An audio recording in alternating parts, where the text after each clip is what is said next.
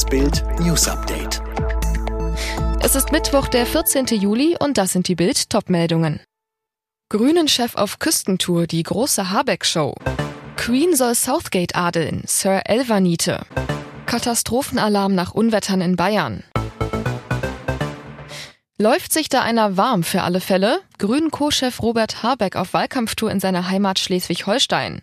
Bis Ende August präsentiert sich die Nummer zwei hinter Kanzlerkandidatin Annalena Baerbock als Naturbursche und Politiker zum Anfassen.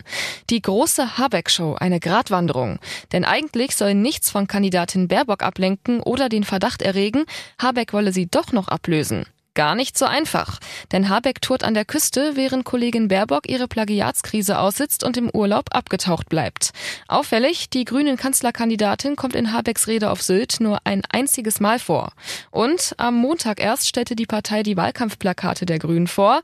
Auch dort taucht Baerbock nur als eines von vielen Gesichtern auf. Ihr Name oder das Wort Kanzlerkandidatin nirgends erwähnt. Stattdessen Habeck im Rampenlicht.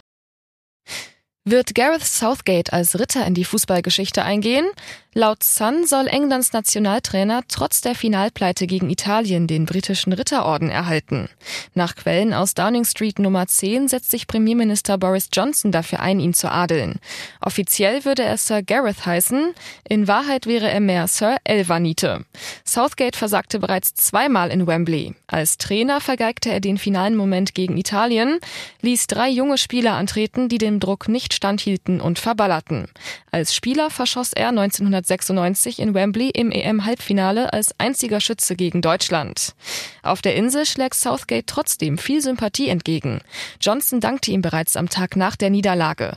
Sie haben Geschichte geschrieben, sie haben unsere Stimmung gehoben und diesem Land Freude bereitet. Wie Millionen von Menschen in diesem Land bin ich auch voller Stolz und Hoffnung. Im Süden und Südosten Deutschlands haben schwere Unwetter zu Überschwemmungen geführt. Besonders betroffen sind Bayern, Sachsen und Thüringen. Im sächsischen Jöstadt wurde ein Mensch von einer Sturzflut mitgerissen und wird seitdem vermisst.